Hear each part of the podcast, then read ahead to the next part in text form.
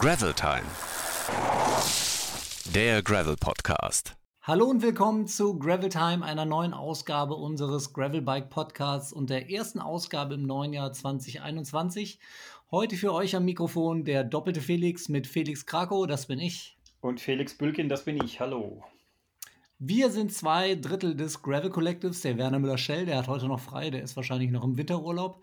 Wir machen zusammen das Gravel Bike Magazin, das ihr natürlich alle schon zu Hause liegen habt. Das es aber auch immer noch auf gravel-bike.com gibt. Ihr könnt euch das da bestellen, entweder als Printmagazin nach Hause schicken lassen oder als E-Paper runterladen. Und Entschuldigung, wenn ich dich da unterbreche, die, die, Formulierung war falsch. Ihr könnt euch das nicht bestellen. Ihr seid moralisch dazu verpflichtet, falls ihr es noch nicht habt.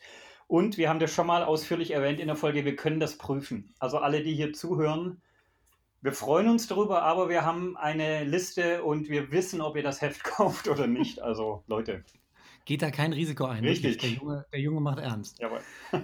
ähm, genau, apropos Gravelbike Magazin, wir sind ja schon mitten in der Produktion der nächsten Ausgabe, Felix. Richtig, wann kommt die denn raus, Felix? Die kommt raus, Felix, ich glaube, am äh, 27. April äh, diesen Jahres. Es sind also noch ein paar Wochen hin. Genau, und wir sind gerade so dabei, fleißig die letzten Teile zu bestellen und Bikes für unsere Tests. Ist ein interessantes Thema, gerade Material herzubekommen, auch für uns.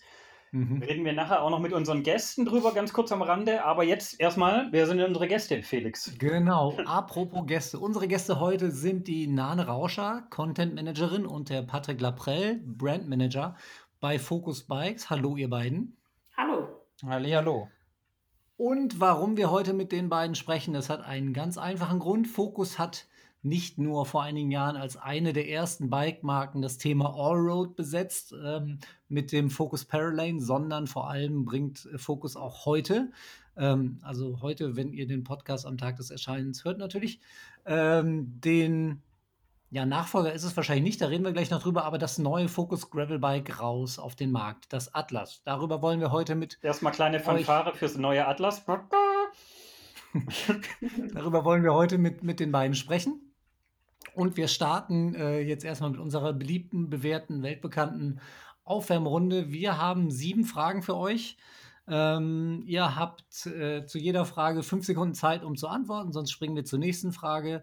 Ähm, ich würde sagen, wir machen Ladies first. Bei der ersten Frage darf die Nane zuerst antworten und danach der Patrick. Bei der zweiten Frage dann umgekehrt und so weiter und so fort. Habt ihr das so verstanden? Haben wir verstanden. Ich zumindest. Ich auch, danke. gut, gut. Felix, hast du es auch verstanden? Ich, ich habe es nicht verstanden, aber ich muss ja nur Fragen stellen. Ich leg mal los. Mein allererstes Fahrrad, Nane. Ähm, ein lila Wheeler Trekking Bike. Lila Wheeler Trekking Bike. Patrick. Bei mir war es ein Stevens S8. Das war dein allererstes Fahrrad. Mein allererstes ri richtiges Fahrrad. Entschuldigung, musste ich fragen. Was denkt ihr in diesem ganz besonderen Moment, wenn ihr mit dem Fahrrad von der asphaltierten Straße auf den Schotterweg abbiegt?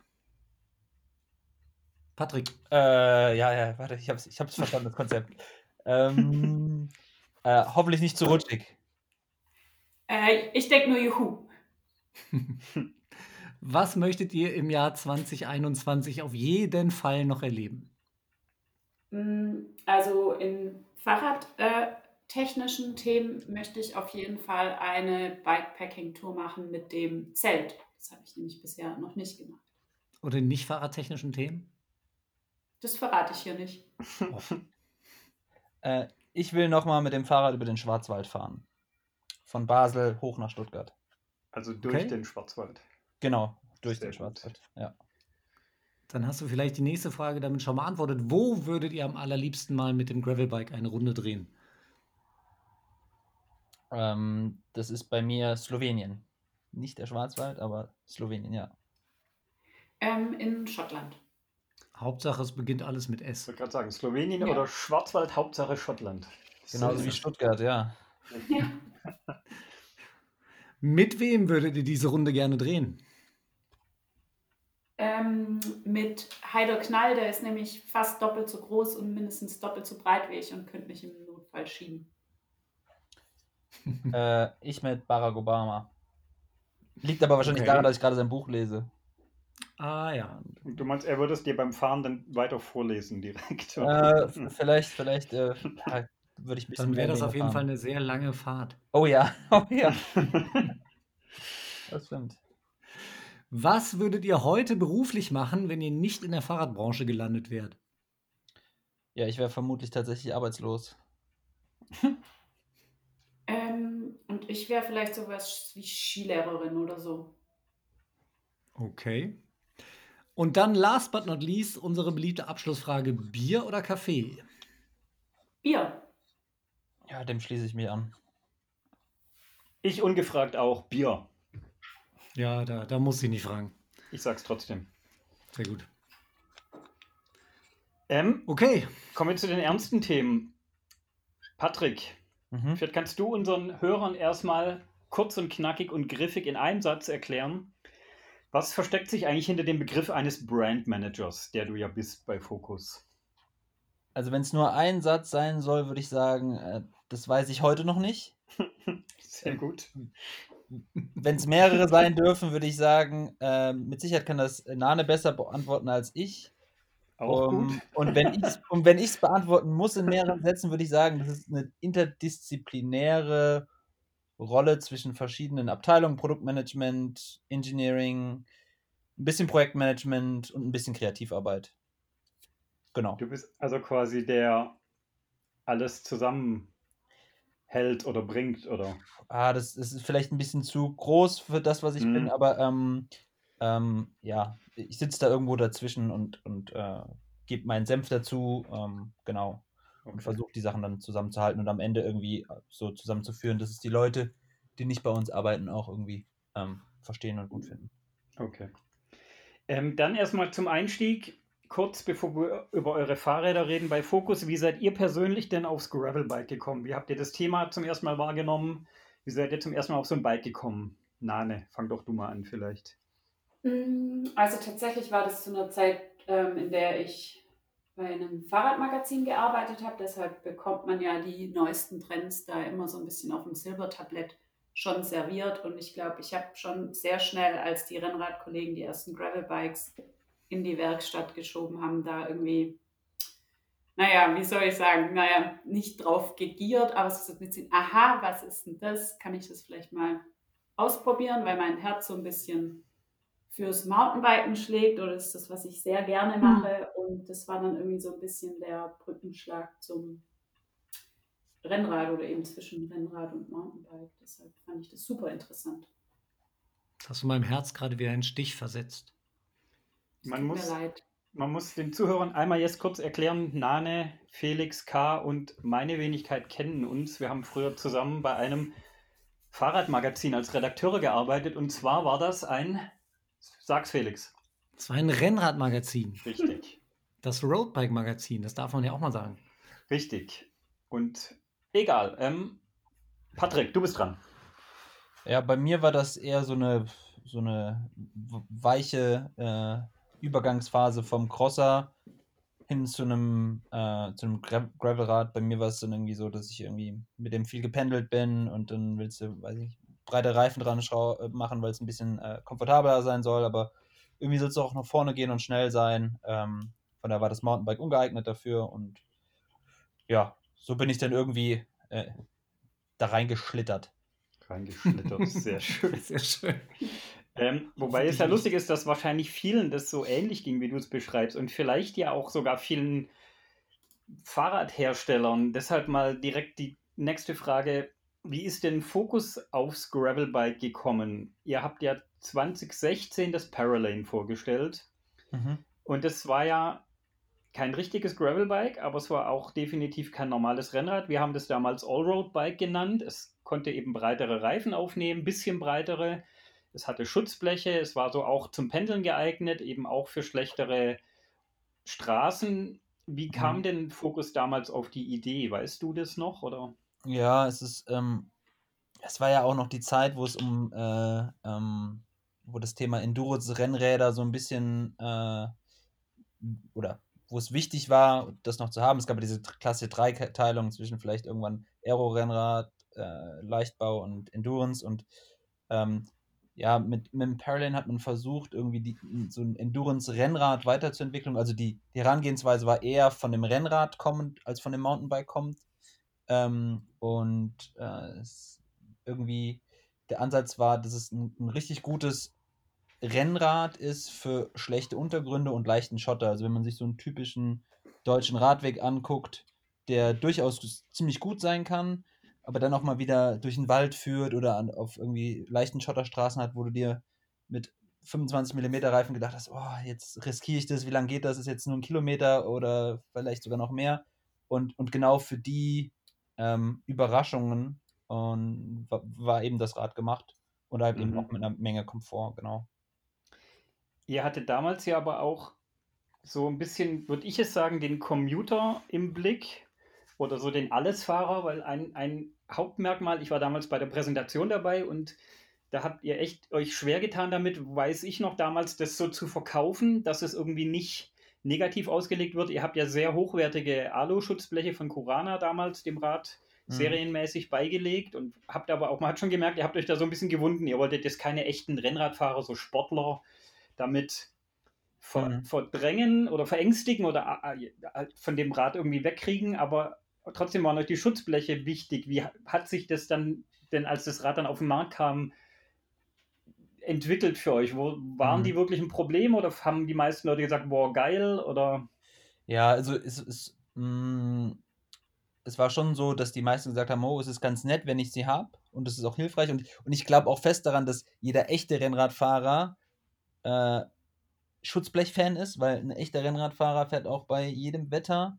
Mhm. Und äh, weiß ich, im Winter und da gibt es einfach nichts Hilfreicheres als Schutzbleche, um irgendwie mhm. trocken und, und äh, warm zu bleiben. Ähm, aber das war jetzt nie das Riesenverkaufsargument für die Masse. Also das Rad war an sich wahrscheinlich erfolgreich dadurch, dass es halt so eine Kombination aus zu dem Zeitpunkt relativ breite Reifen, 35 mm, äh, komfortable Geometrie, ähm, gute Komfortwerte an der Sattelstütze uh, und eben die Schutzbleche äh, angeboten hat. Mhm. Genau. Und kannst du sagen, ich meine, das Rad war jetzt schon für die Bike-Branche vier Jahre, ist eine relativ lange Zeit auf dem Markt.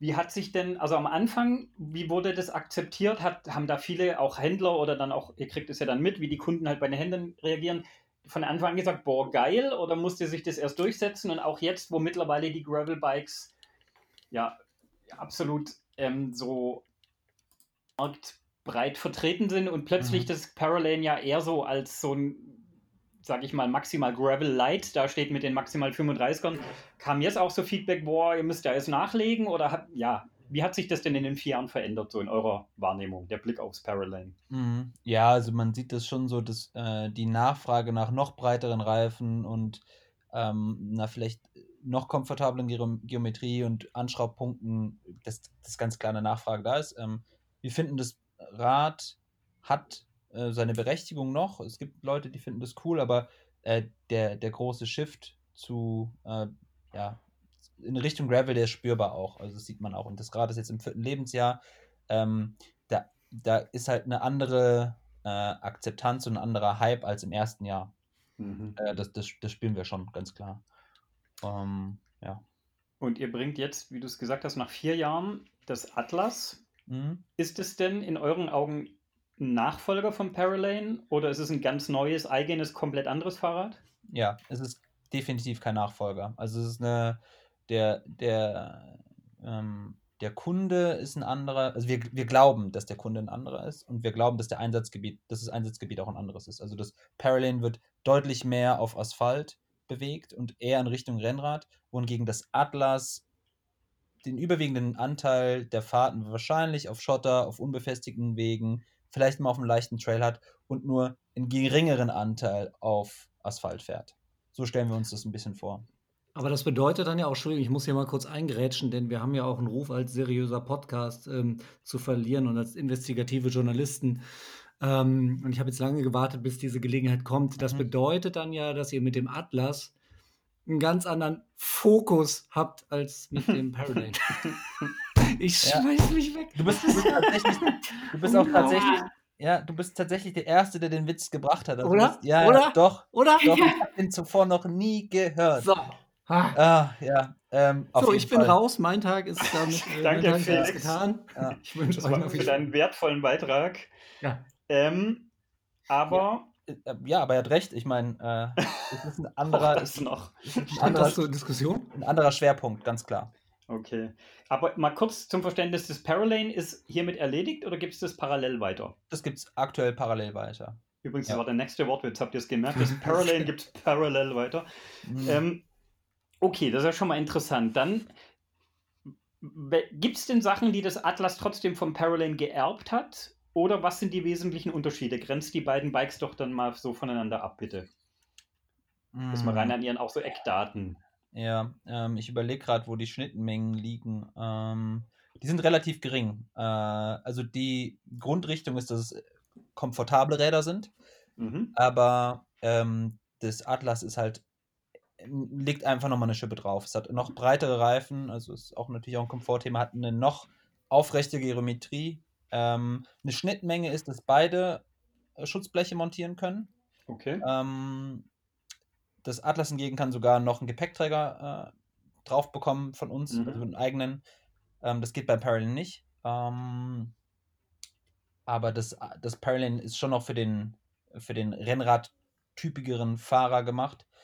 Ähm, und das Atlas ist eher ja, offroadig. Ähm, wirklich sehr, sehr äh, komfortable Geo. Kommt auch am Anfang jetzt nur mit einem Alurahmen Mhm. ähm, was ein bisschen natürlich dann auch das Gesamtrad schwerer macht, aber es ist halt irgendwie auch in Richtung ja, Robustheit, Zuverlässigkeit. Ähm, das kannst du auch mal umfallen lassen, ohne dass man Angst haben muss und hat ganz viele Anschraubpunkte für Taschen, Gepäck.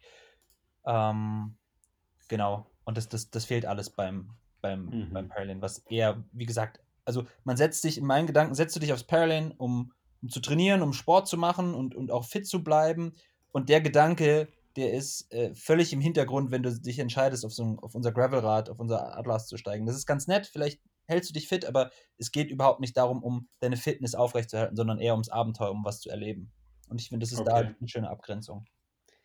Würdest du das auch so unterm Strich als die Definition von Gravel sehen, wie Focus Gravel definiert? Also, dass es eben vor allem um Spaß und Abenteuer und viele Möglichkeiten geht, oder?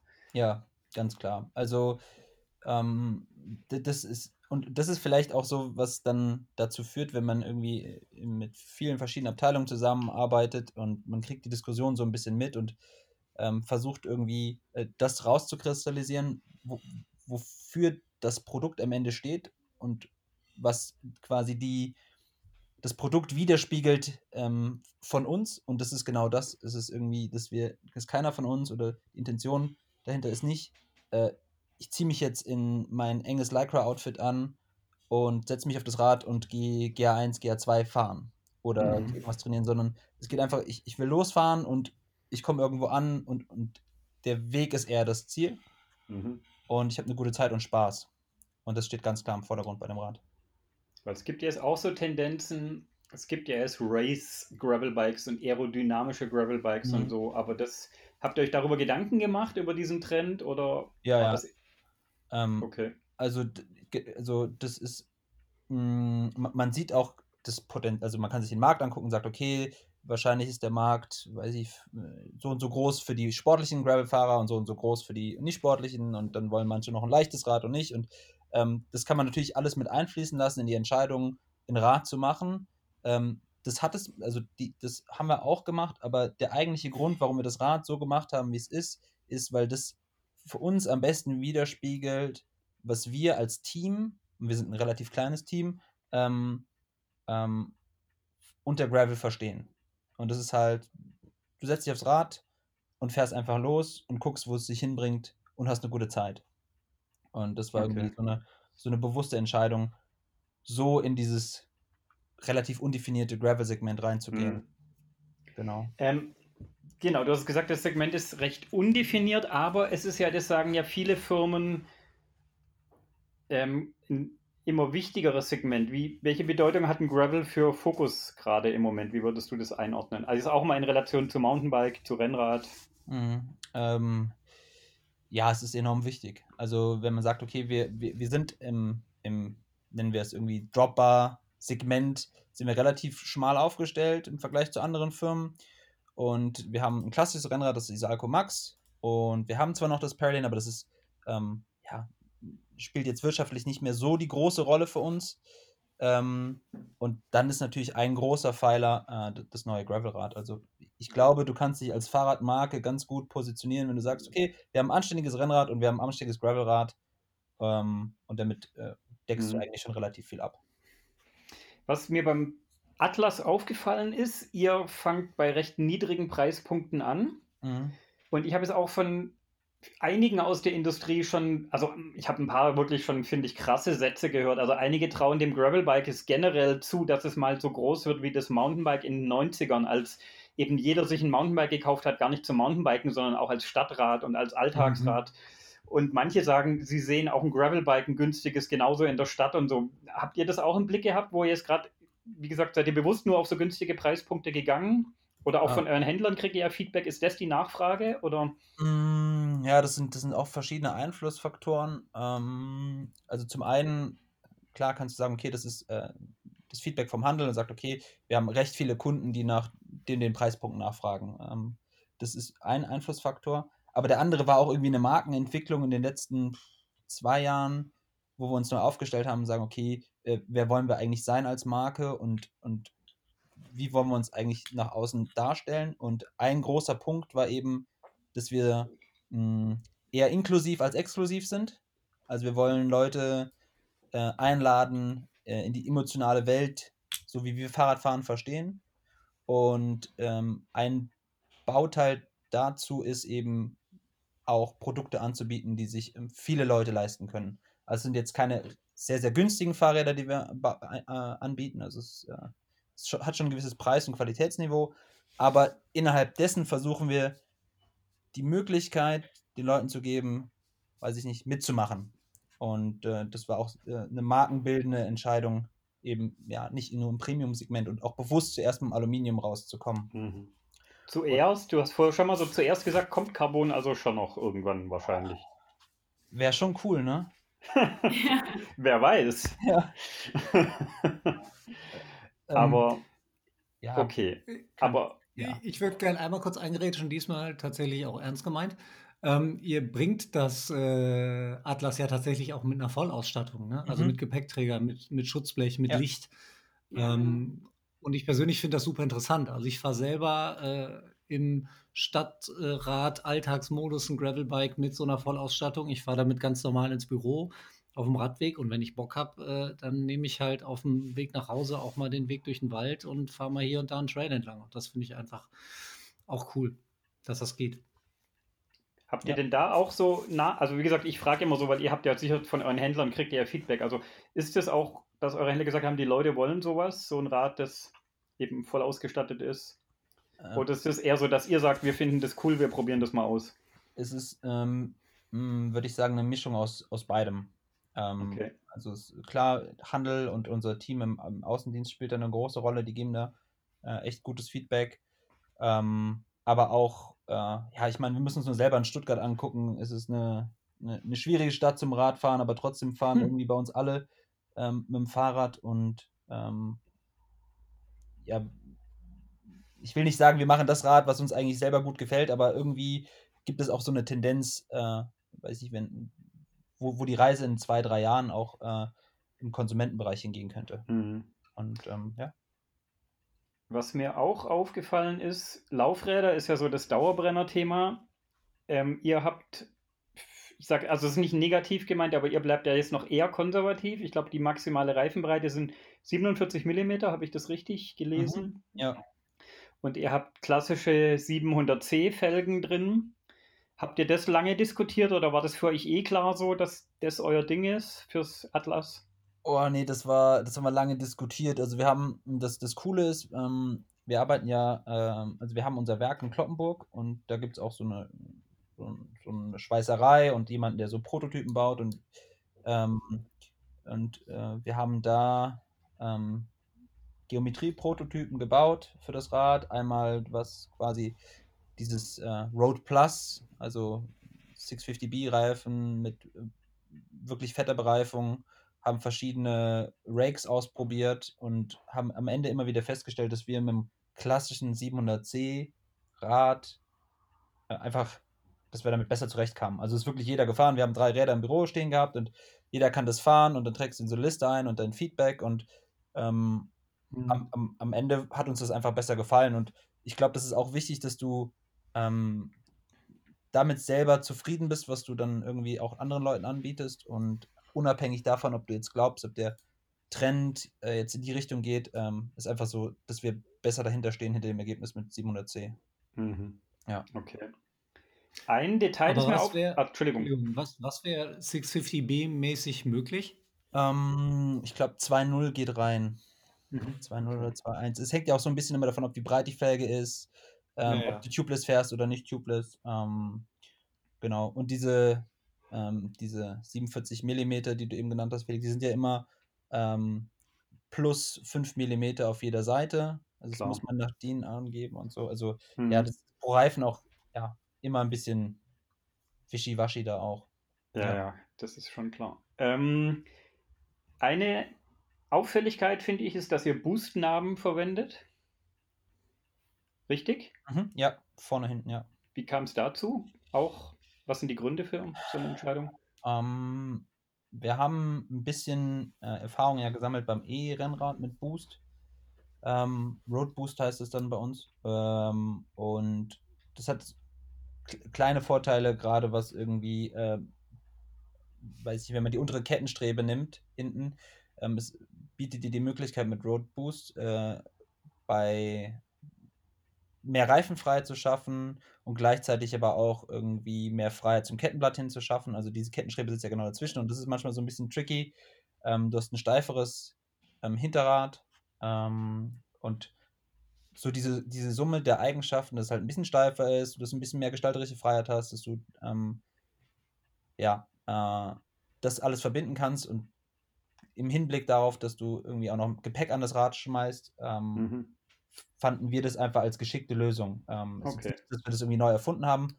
Mhm. Und ein anderes Argument war auch bei uns im Team, die Leute, die jetzt ein Mountainbike kaufen, haben wahrscheinlich Boost in ihren Mountainbikes. Und wenn sie dann irgendwie die Laufräder tauschen wollen, aus irgendwelchen Gründen, kannst du dein 29er Laufrad nehmen und in das Rad packen. Okay, sehr Ja. gut. Ähm, du hast gerade schon das Thema E angeschnitten. Das Paralane gab es auch als E-Version mit Fazua-Motor, also eher so Mhm. als leichte Variante, was eine sehr gute Idee war, wie ich fand. Ich bin ja auch drauf gesessen damals. Gibt es solche Pläne auch fürs Atlas? Und generell, wie bewertet denn Fokus das Thema E-Gravel? So.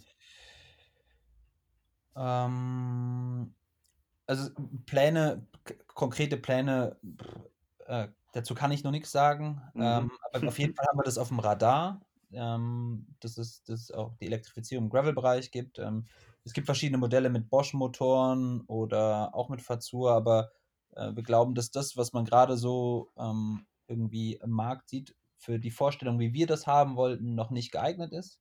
Mhm. Und ähm, ja, da sind wir in einem, in einem äh, Diskussionsprozess, ähm, genau. Aber Auch da wieder, aber so die Riesennachfrage, gibt es die von, also dass eure Händler halt sagen, boah, ihr müsst da ist dringend, wir brauchen da Mm, unbedingt. Oder eher nee, nicht, oder? nee, ich glaube, so, so enorm ist der Druck da noch nicht. Also, Okay. ähm, Wie war denn das Feedback auf das Paralane mit dem Fazua? Wie gesagt, ich fand es damals wirklich eine sehr, sehr gute Alternative, weil ich, ich ganz persönlich, also rein auf Geschmackssache, kommen in Rennrädern und auch Gravelbikes mit so den, den, den Full-Size-Motoren, sage ich mal, Bosch und Konsorten einfach nicht klar. Ich finde, das verändert den Fahreindruck schon, also das, den Charakter vom Rad schon massiv. mm. Und das Fazua war für mich so ein geiler Kompromiss. Wie, wie kam denn das an so damals oder immer noch? ähm, es ist ein enorm schwer zu verkaufendes Konzept, wenn du es selber nicht erfährst. Ähm, du, die, die, die Grundproblematik ist, dass die meisten sagen, oh, das unterstützt ja nur bis 25 km/h, was soll ich denn mit einem Rennrad, was nur 25 fährt? Oh. Mhm. Ähm, aber das Prinzip des Motorensystems oder des Gesamtrads war, okay, äh, du kannst sowieso mit dem Rad, weil es so einfach ist und so widerstandsfrei ab 25 fährt, locker in der Gruppe einen 30er Schnitt mitfahren. Die, die Unterstützung, die du brauchst und wo du dann meistens die Gruppe verlierst, ist halt am Berg. Und da Mhm. die wenigsten Berge, also die- also ich fahre hier in der Region keinen Berg mit 25 km/h hoch. ähm, Streng dich halt mal an. ja, dritten Mann. Ah, ja, Das ist ein genau. Ja. Mach's mal wie die Nane, die hat einen Heider und schiebt, der, die braucht keinen Motor. Ja, ja, das stimmt. Ähm, aber dafür war das Rad da. In den Momenten brauchst du Okay. es am meisten. Mhm. Und ähm, ja, das äh, glaube ich ist in der Masse der Leute, die sich für das Thema E und auch vielleicht ein E-Rennrad interessieren, ähm, noch nicht ganz so durchgedrungen. Also jeder, der da irgendwie Interesse hat, dem kann ich nur wärmstens eine Testfahrt empfehlen, was Mhm. am Ende dann wirklich so der, ja, der Augenöffner ist. Aber das so abstrakt über Geschichten oder über Grafiken zu erklären, damit haben wir uns, bin ich auch ganz ehrlich, ist nicht so einfach gewesen. Mhm. Ja. Ähm, eine Frage, die garantiert jeden unserer Zuhörer interessiert. Ihr präsentiert jetzt also heute, am Tag, wo der Podcast erscheint, das Atlas. Ab Am wann? 13. Januar. 13. Januar. Ab wann kann man es denn wirklich im Laden kaufen und dann auch mitnehmen? Also nicht nur bezahlen und vorbestellen. Äh, ab heute. Also wir haben jetzt schon vor, lass mich zurückrechnen, vor knapp, also nach der Weihnachtszeit angefangen, Räder in den Handel zu verschicken. Also Okay, die ersten, Das ist ja mal eine, Yay. Ja, jo, ich glaub, gute Ja, Nachricht. okay. eine, eine, eine vierstellige Zahl sollte schon im Handel drin sein. Okay. Es sei denn, die sind natürlich alle schon wieder reserviert von den, bei den Händlern vor Ort. Ja, gut, das, da steckst du nicht drin, ja. Wie Ist denn, hast du da gerade mal kurz so nur so von aus Fokussicht so einen Statusbericht? Also ah, das ist, auch, das ist natürlich keine Kritik an, also es Mhm. gibt einfach durch 2020, durch die Corona-Situation und diesen Fahrradboom und Lieferprobleme und so, also mein, mein Highlight-Bild ist eigentlich, ich habe neulich bei einem Versender, wollte ich einen Reifen bestellen und dann stand da Lieferzeit 60 Wochen. ähm, wie, wie, wie- stellt sich aus eurer Sicht, habt ihr da gerade so einen Überblick? Im Moment entspannt sich die Lage schon wieder so ein bisschen? Haben wir Licht am Ende des Tunnels mit Lieferfähigkeit generell oder bleibt es schwierig in 2021?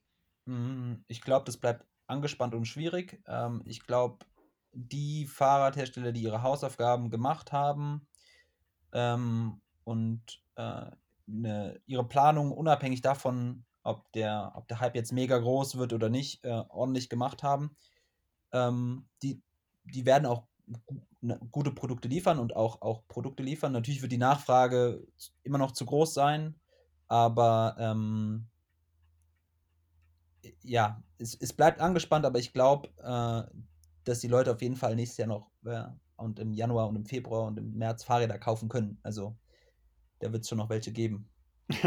Okay. Wir, wir haben das Thema ja auch schon, auch schon angesprochen und auch schon behandelt. Also was einfach ganz wichtig ist, ist, äh, je flexibler man ist, desto größer sind einfach auch die Chancen, äh, ein Rad zu bekommen. Wenn man jetzt nicht auf e- genau ein Modell in genau der Ausstattung Ja. fixiert ist, sondern sagt, es kann auch ein bisschen höher oder niedriger ausgestattet sein oder vielleicht auch ein anderes Rad in der gleichen Gattung oder so, dann äh, hat man natürlich gleich mal deutlich höhere Chancen. Genau, also äh, Ja. das würde ich auch jedem empfehlen aktuell. Ähm, aber es ist jetzt nicht so, dass der, dass der Markt an Fahrrädern und Ersatzteilen, glaube ich, bis Juli leergefegt ist. Hm, Also, Okay. da, ja, das äh, glaube ich nicht. Dann hätte ich zu dem Segment jetzt noch eine letzte Frage an euch. Ähm, das Thema Gravel, wie wird sich das denn weiterentwickeln? Wo steht der Gravel-Markt in drei Jahren? Also sowohl wird es immer vielfältiger oder werden sich irgendwie doch klare, zwei, drei klare Tendenzen rausarbeiten? Wird es so groß, wie manche anderen sagen? Was meint ihr denn dazu? Ähm, naja, ich meine, ähm, wenn man, ich finde es total spannend, wie es tatsächlich explodiert und was sich dann, wenn man jetzt schaut, Aero Gravel oder sonst irgendwelche Spezifikationen, die sich herausbilden, das finde ich immer cool zu sehen. Aber was, was, was mein Eindruck jetzt auch in meinem privaten Umfeld so ist, und das freut mich irgendwie so riesenmäßig, ist, dass eigentlich jeder sich ein Rad kaufen will und tatsächlich auch die meisten sind an Gravelbikes interessiert, weil, weil jetzt, ich habe Freunde, die jetzt eben nicht aus der Branche kommen oder die vielleicht eher so Einsteiger sind und jetzt vielleicht zum ersten Mal mehr Geld in die Hand nehmen wollen, um Rad zu kaufen. Und die sind alle, ohne dass man die irgendwie drauf ansprechen muss, sagen, naja, was gibt es denn da, sag mal Gravel. Und ich glaube, so die breite Masse ist es, wo ich denke, da werden viele Leute ein Rad finden, was ihr täglicher Begleiter sein wird, aber auch genauso im Urlaub oder für Touren oder sonst irgendwas. Hm. Ähm, dann passen wird. Das ist sehr lustig. Das geht mir echt genauso und das sagen auch einige so eben, die es, also Leute aus der Bikebranche, die von Leuten von außerhalb, also wenn ich nach irgendwas gefragt werde, die letzten 18 Monate, dann eigentlich nur nach Gravelbikes. Ja. Und ich glaube auch nach genau denen, ähm, die jetzt auch das Atlas bedient. Also eben jetzt nicht irgendwelche 5000 Euro Wahnsinnskarren, sondern das sind eher Leute, die halt die letzten Jahre vielleicht mit ihrem Rad gar nichts mehr gemacht haben oder ja, was auch immer gemacht haben, aber die wollen da jetzt halt mal einsteigen und genau mit so einem, die wollen ein gutes Bike, aber jetzt keine 5000 Euro ausgeben, sondern eher anderthalb, zwei. Und so deshalb, genau. Ähm, das stimmt doch gar nicht. Ich habe dich zum Beispiel in den letzten 18 Monaten auch wiederholt nach deiner Bierbrauanlage gefragt. Das stimmt. Hm. Ja. Aber du bist ja aus der Bikebranche. Achso. Könnte man annehmen. Genau. Felix, du hast aber auch was ganz anderes ähm, gemacht und zwar mit der Nane zusammen. Wart oh ihr mit dem Atlas wirklich schon unterwegs? Erzählt doch mal. Oh ja, genau. Ähm, Fällt mir da das so äh, war, war ganz lustig, weil eigentlich äh, wollten wir ja äh, oder wären wir ja äh, mit dem Atlas durch das Atlas gefahren, glaube ich, Nane. Ja, für, ja, es war ja letztes Jahr alles anders als geplant. Ich meine, vom Atlas Irgendwie war alles ein bisschen in die anders Eifel ist auch ein Weg. Genau, äh, äh, Atlas äh, und Marokko hat dann irgendwie nicht so geklappt. Dann haben wir gesagt, okay, wenn das nicht geht, dann fahren wir halt äh, in die Schweiz hm. zum, äh, zur Tortur Gravel. Da war auch schon alles eingetütet. Hat auch nicht geklappt. Ein schönes Wochenende äh, auf dem Gravelbike im Oktober. Äh, wir hatten den Fotografen schon äh, gebucht, den Nils Lengner. Wir hatten äh, den Termin schon fixiert und alles. Und dann ging das halt auch nicht wegen Corona. Ja, und dann haben wir uns gesagt, wenn wir jetzt aber den Fotografen schon haben und wenn wir die Bikes schon reserviert haben und wenn wir die Zeit uns schon genommen haben, dann machen wir halt trotzdem was. Ne? Ich, ich muss ja sagen, die äh, Lösung, die wir dann gefunden haben, gefällt mir jetzt rückblickend auch am besten von allen. Also genau, quasi Atlas oder Alpen, ganz klar Eifel. Eifel, genau. Wir sind tatsächlich in der Eifel gelandet nachher. Wir hatten zwei wunderschöne Tage. Es hat, wie sich das für eine äh, Gravel-Bike und Gravel Collective Produktion ähm, gehört, natürlich ordentlich geregnet währenddessen. Ja, kann man so sagen. Wobei, Nana, eigentlich hatten wir im, im Endeffekt ja sogar ganz schön Glück mit dem Wetter. Ja, also äh, angenommen hatte ich alles und am Ende haben wir, glaube ich, Regenhose und Regenjacke wenig getragen. Genau, es war, war gar nicht so schlimm. Es kam sogar zwischendurch, als wir durch die Vulkaneifel gefahren sind, auch mal die Sonne raus. Ähm, es war ein sehr cooler zwei Tage Mountainbike, äh, Gravelbike, Abenteuer, Kurztrip. Ähm, und viel mehr dazu verraten wir natürlich in der Ausgabe 3 des Gravelbike Magazins. Ähm, mit den tollen Fotos von Nils Lengner, mit dem wir ja auch äh, im letzten, in der letzten Ausgabe von Gravel Time schon gesprochen haben. Da hat er das ja auch schon mal kurz angeschnitten. Aber jetzt trotzdem genau, eine ähm, Frage vorab als, als kleiner Anteaser für die Geschichte. Warum denn die Eifel? Also ist es nicht despektierlich gemeint, aber also wenn ich es weiß wegen Corona, kann ich, also ganz ehrlich. Also wenn ich vielleicht mit Felix vorgreifen kann, weil ich bin, Felix wohnt ja am Rande der Eifel, kann man ja. so sagen in Bonn, oder Felix? Bonn ist zumindest nicht weit weg von der Eifel, aber äh, ja, nee, mach, mach du mal weiter. ja. Ihr seht mein, mein, äh, meine Vorstellung von der äh, Karte ist irgendwie. Gut, also es war tatsächlich, es war, den wir da hatten.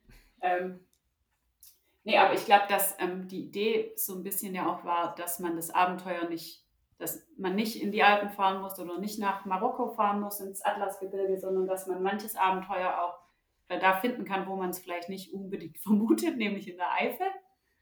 Ähm, und ihr ja, habt es gefunden. das wussten wir ja nicht. Also das war tatsächlich Zufall. Wir haben ein bisschen äh, mit unserem Glück gespielt. Ähm, wir haben gesagt, wir treffen uns morgens am Bahnhof und äh, haben tatsächlich gewürfelt, welches Gleis wir nehmen und haben uns dann Jetzt. in die nächste Regionalbahn gesessen. Das wollte ich hören. Abenteuer. Und, äh, wir hätten überall rauskommen können. Wir hätten auch äh, quer durch den Ruhrpott oder irgendwie in Mainz landen können oder so. Und es wurde halt ein, ein Dörfchen irgendwo in der Nähe von, von Bitburg, glaube ich. Sehr gut. Darauf ein Bitburger. Äh, unbedingt. Oder auch lieber nicht. Ähm, Ja, wie machen wir jetzt den Übergang? Der wird jetzt schwierig. Wir hatten so schöne Schneiden Übergänge heute. Ähm, aber Wo wollen wir hin? wir wollen zu dir, Nane. ähm, was, wie ist das denn als Frau in der Eifel? Wie ist das denn als Frau in der Eifel, genau? Nein, also was bei unserem Heft Gravelbike uns ja von Anfang an ähm, umtreibt, ist, dass wir so dieses Männer-Frauen-Verhältnis halbwegs ausgeglichen halten wollen und wir kriegen es trotz wirklich redlicher Bemühungen einfach nicht hin, weil wir sehr wenige Frauen im Heft haben, also prozentual. Und auch da wir alle, wie gesagt, bei Fahrradheften gearbeitet haben und Nane, du jetzt in der Fahrradindustrie, du bist Tatsache eine von gefühlt sehr wenigen Frauen in der Bike-Branche.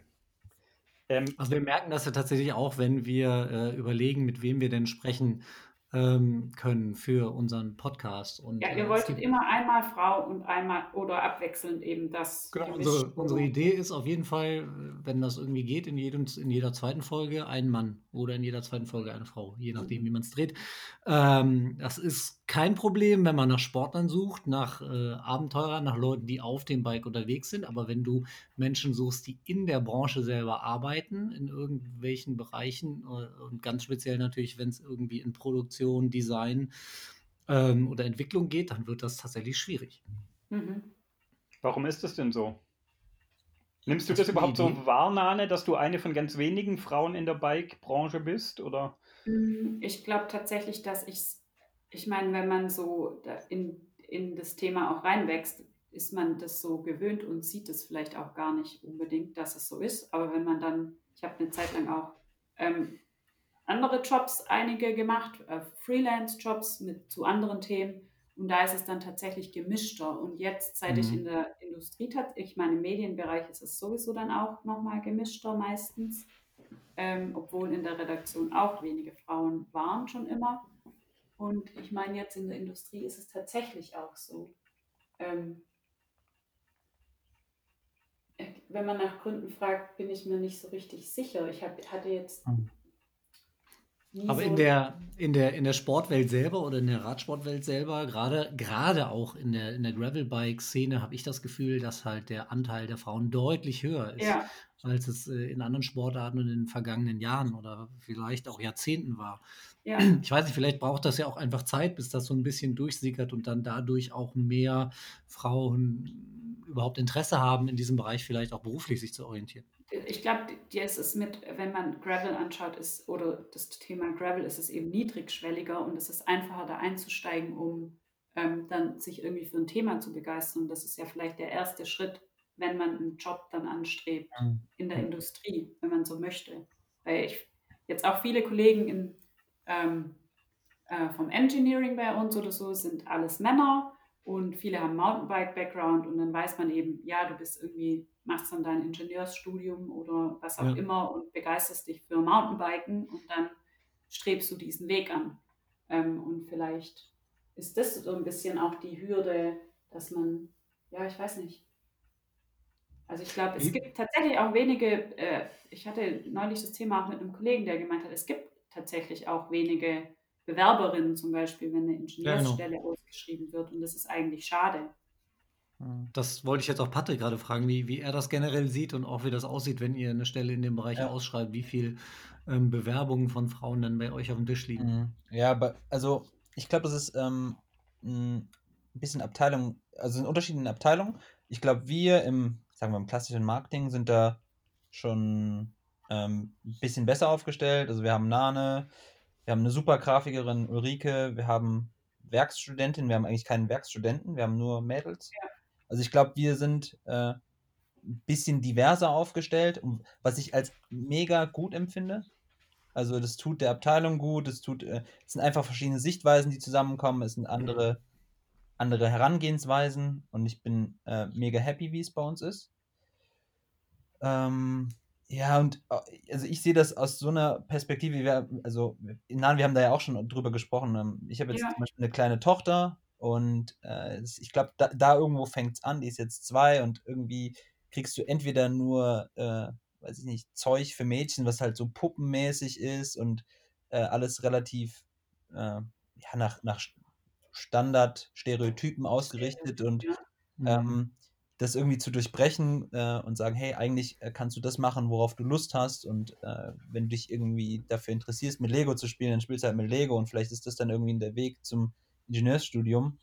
Ähm, Ja. ähm, ich ich glaube, ein Hauptproblem, und das ist, was du auch mit dem Gravel gemeint hast, ist irgendwie der, ich glaube, dass Männer schon noch so ein bisschen härter und kompetitiver sind und dass das heutzutage noch zu sehr belohnt wird.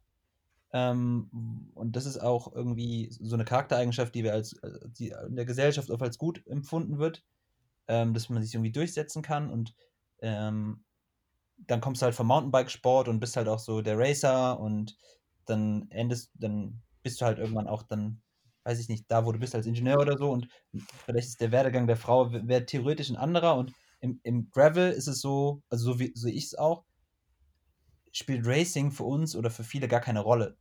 Und Ja. Du hast eine ganz andere Drucksituation und jeder ist eingeladen mitzumachen und ist irgendwie happy life. Und ähm, ich glaube, das ist ja weniger dieses Ellenbogendenken in einer Umgebung, wo vielleicht Männer tendenziell besser überleben oder sie mehr Bock drauf haben, als äh, irgendwie jetzt so, keine Ahnung, Spaß zu haben, gemeinsam da zu sein und so. Von daher. Hm. Ja, ich glaube, da Ja. müssen alle noch ein bisschen mehr dran arbeiten, oder Nane? Ja. Ja. Ja, müssen wir. Ich glaube, muss man, also glaube ich, muss man halt immer wieder seine Augen auch in unterschiedliche ähm, Richtungen öffnen, sozusagen. Aber Nane, du warst ja auch schon bei uns, also mit uns beim Rennradmagazin, du warst auch eine Weile bei der Mountainbike, also du hast es wirklich, äh, wirklich Alles mal. alles genau. gesehen. Ähm, aber sie hat, aus deiner Wahrnehmung ist es so, diese Competition, also siehst du da Abstufungen, sind Rennradfahrer noch competitionmäßiger als Mountainbiker zum Beispiel oder sind Mountainbiker auch halt so competitionmäßig? Also die Typen jetzt, hast du das auch so wahrgenommen? Nehme ich schon so wahr, ja. Also ich meine, das ist, also zum Beispiel, was ich jetzt auch bei unserem Gravel-Abenteuer in der Eifel so angenehm fand. Das war natürlich volle, voller Wettkampf. war totaler Wettkampf und ich war heilfroh, dass wir eben unser Schnitt so niedrig war, dass es irgendwie gar kein Stress war. Und der Felix hat dann gemeint, ich dachte immer, ich sei zu langsam. Und dann meinte Felix, nee, das ist komplett normal, weil du bist einfach, es geht hier ja auch überhaupt nicht darum, dass wir irgendwelche Bestzeiten aufstellen oder irgendwas. Wir haben irgendwann ein Ziel und das wollen wir erreichen, wie auch immer. Und ähm, da, also ich meine, ob ich jetzt ein weiß ich nicht, eine, ein Trail dann kommen oder ein Queen of Mountain hole, ist bei Mountainbikern schon sehr wichtig zum Teil. Und ob ich jetzt irgendeinen Pass besonders schnell hochgefahren bin, ist bei Rennradfahrern schon auch sehr wichtig. Oder runter, oder Herr Krakow? Ja, Aber, aber genau darum geht es ja. Ich habe mir das nachher nochmal angeguckt. Wir haben, glaube ich, die zwei Tage, die wir unterwegs waren, und wir waren ja schon von morgens bis abends draußen, Ja. haben eigentlich auf dem Rad gesessen. Wir hatten eine Bewegungszeit jeweils von so, äh, die wir tatsächlich also gefahren sind, von so vier bis fünf Stunden und waren trotzdem den ganzen Tag draußen. Ne? Und, ja, ähm, das finde ich einfach cool, dass es nicht nur darum geht, die ganze Zeit zu ballern, ja, ähm, sondern auch ein bisschen mal anzuhalten, mal dich ins, ins Gras zu setzen oder auf die schöne neue Hochbank, die wir da gefunden haben oder Ja. wo auch immer und die, die Aussicht zu genießen, die Zeit zu genießen, ein bisschen zu quatschen. Das mit dem zwischendurch Kaffee trinken und so ist im Moment ja nicht so einfach, aber Mhm. das ist es, finde ich, was es ganz stark auch ausmacht. Ja. Ja, das ist irgendwie, ich kenne das auch so. Also ich komme auch eher vom Rennrad und weiß nicht, du hast immer den Tacho vor dir, der dich, der ist so eine, so eine digitale Peitsche, der dich irgendwie sagt, hey, jetzt fahr doch den 30er Schnitt oder mach das noch oder du hast zu wenig Watt oder bla bla bla. Und ähm, ja, oder du kennst den Berg und weißt, da kannst du mal zwei Sekunden rausholen. Und ähm, ja, sich Ja. vielleicht davon einfach mal loszulösen und sagen, hey, pf, ist eigentlich, eigentlich wurscht. Genau, und ich meine, Nane, zu unserer Ehrenrettung muss ich natürlich trotzdem noch sagen, wir hatten einfach den Nils Länger als Fotografen dabei und der Nils ist halt wirklich sehr, sehr langsam. sehr. Äh, Das, ich also, wollte es vorhin schon sagen, dass Nils einfach gebremst hat. ja, das muss man halt auch äh, einfach. Ja. So ich habe manchmal geweint, wenn er an mir vorbeigefahren ist. Und ich konnte nur noch Dafür hatte sagen, er ja nur einen Gang, aber das ist eine andere Geschichte. Ja. Nane, Patrick, ähm, vielen Dank für das Gespräch, euch beiden. Sehr gerne. wir würden hier jetzt mal äh, langsam zum Ende kommen. Wir wünschen euch natürlich ganz viel Erfolg mit eurem neuen Baby. Ähm, nicht nur mit dem Patrick, das gerade da äh, seinen Mittagsschlaf macht, sondern natürlich auch mit dem Fokus Atlas. Ja, danke schön. Äh, wir müssen jetzt noch mal kurz mit Berlin telefonieren und hören, was bei Sascha vom Gravel Club so geht. Da rufen wir mal gerade an, dann äh, melden wir uns gleich noch mal kurz zurück. Ja,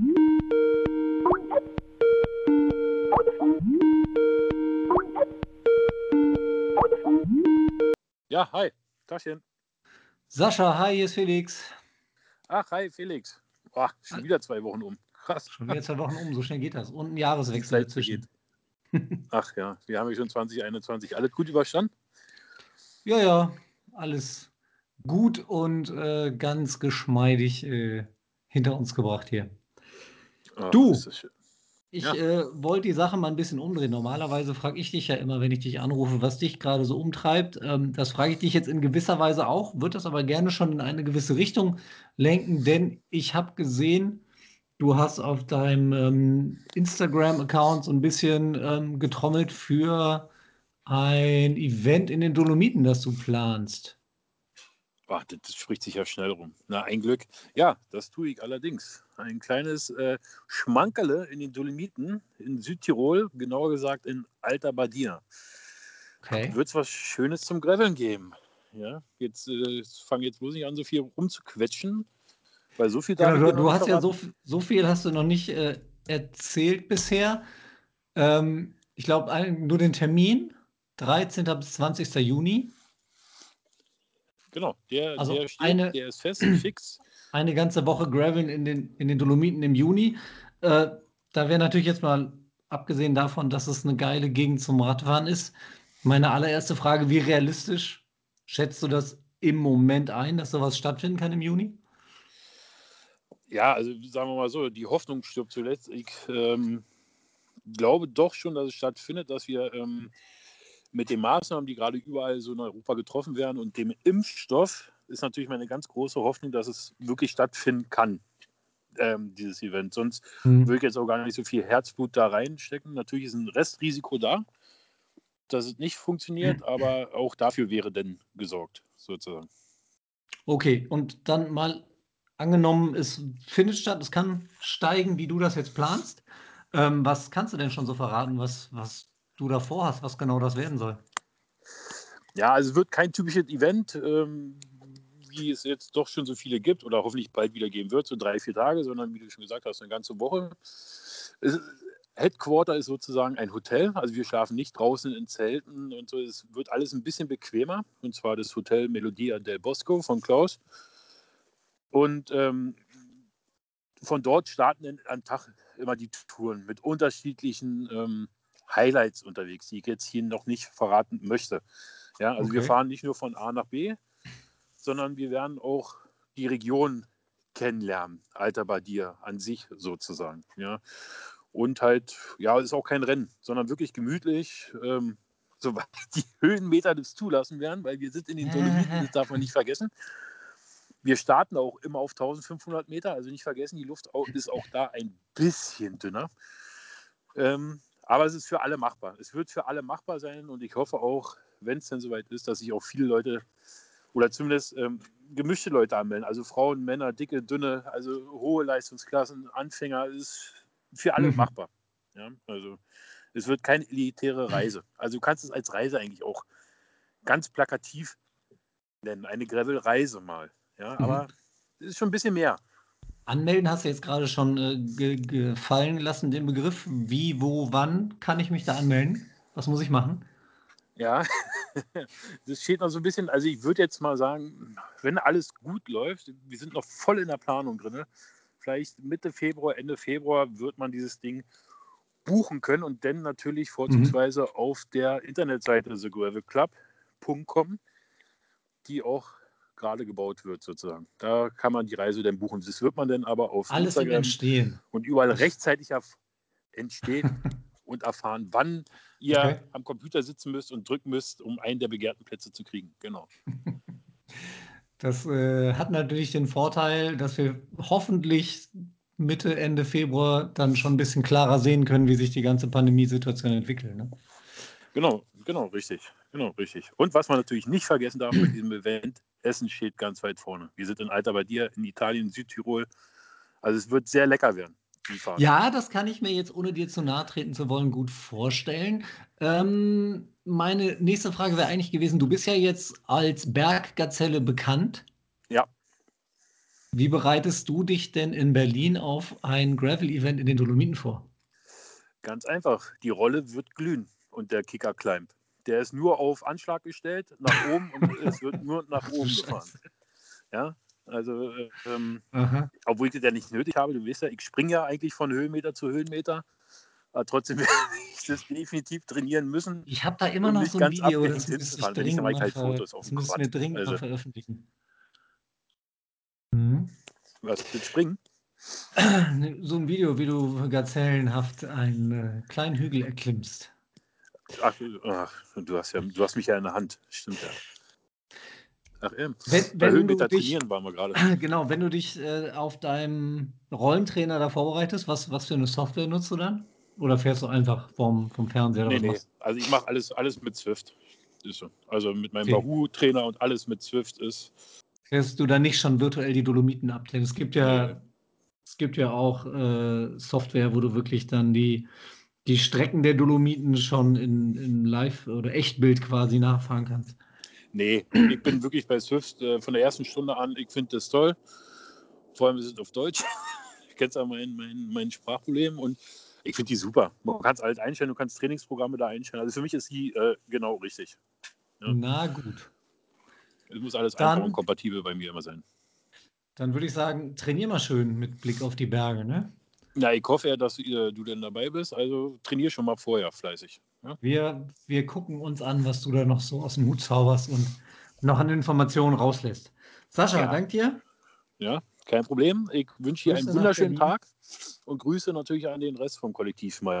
Die, Ja. die grüße ich. Alles Gute. Ciao. Alles Gute. Bis dann. Ciao. So, und das war unser Bericht aus Berlin. Damit sind wir wieder zurück hier im Gespräch mit Nane und Patrick. Äh, werden uns auch gleich verabschieden, aber mal kurz das Thema Dolomiten äh, mit dem Gravelbike. Wäre das auch was für euch? Ich hätte, glaube ich, ein bisschen Angst, aber auf jeden Fall, warum nicht? Ja, Angst vor, vor Sascha oder vor den Bergen? Äh, vor beiden vielleicht. Ach so. Ich hätte Angst vor den Menschen dort. Muss ich einwerfen. Die Dolomiten fand ich eine krasse Erfahrung. Die Leute, also die Wanderer und Leute und Biker, aber was da unterwegs ist, die sind irgendwie anders drauf. Und es sind viele, hatte ich so einen Eindruck. Aber vielleicht war ich auch an den falschen Orten. Aha. Und irgendwie waren die, also ist gar nicht schlimm, Entschuldigung, alle liebe Menschen in den Dolomiten, ähm, Österreicher, Südtiroler, Italiener. Es war sehr äh, nett mit euch, aber irgendwie, das war so eine andere, ja, dieses, da war mehr Gut, Action das einfach, das das meine ich, da war mehr Action am Gehen, als wenn du jetzt im Allgäu oder in der Schweiz oder so Österreich, Saalbach unterwegs bist. Aber Patrick? Äh, ich, ich kenne es nur vom Rennrad. Ähm, ich, also, ich kann es mir gut vorstellen, äh, dass es da, ähm, Hm. dass man, also Essen und Landschaft ist halt der Hammer, äh, wenn man das jetzt irgendwie auf einer Straße äh, Und die Straßen kann. mit dem Rennrad ja auf jeden Fall auch. Ja, aber das sind halt, keine Ahnung, immer 1000 Motorräder, 1200 Autos, die dich überholen. Das meine ich. Äh, ja, also von daher kann ich den Vorteil hast du dann ja beim, beim Gravelbike, wenn du halt eben nicht auf den Straßen bist. Genau, also von daher glaube ich, das ist schon eine, schon eine interessante Sache. Wir sind gespannt. Okay, vielen lieben Dank euch für das Gespräch. Alles Gute. Ähm, bleibt uns noch zu sagen, Felix, bleibt uns noch was zu sagen? Wir haben alles gesagt. Bleibt auf dem Bike, bleibt im Sattel, bleibt gesund. Ja, danke, ihr auch. Ich glaube, wir Genau. müssen noch auf unsere Social Media äh, Kanäle hinweisen. Dann mach das doch bitte mal, Felix. Wie- Wieso ich denn immer? Du kannst es Äh, so gut. Genau, ihr müsst uns natürlich, ihr müsst nicht nur das Heft kaufen unter gravel-bike.com mit der Betonung auf Miss, sondern uns natürlich auch folgen auf Social Media, auf Instagram, auf äh, Facebook, auf äh, YouTube, auf äh, Schreibmaschinen und überall. Genau. Was uns äh, noch hilft, wenn ihr den Podcast mögt, dass ihr das auch in dem Podcatcher, den ihr nutzt oder bei iTunes oder wo auch immer ihr den anhört, dass ihr das dort auch vielleicht in Kommentaren und mit Sternebewertungen ähm, den anderen kundtut, weil das hilft uns einfach, dass dann noch mehr Menschen äh, uns zuhören, was uns freuen würde. Genau, macht das, wenn es euch gefallen hat. Wir äh, zählen auf euch. Haut rein und Gravel on. Tschüss. Tschüss. Tschüss! Ciao.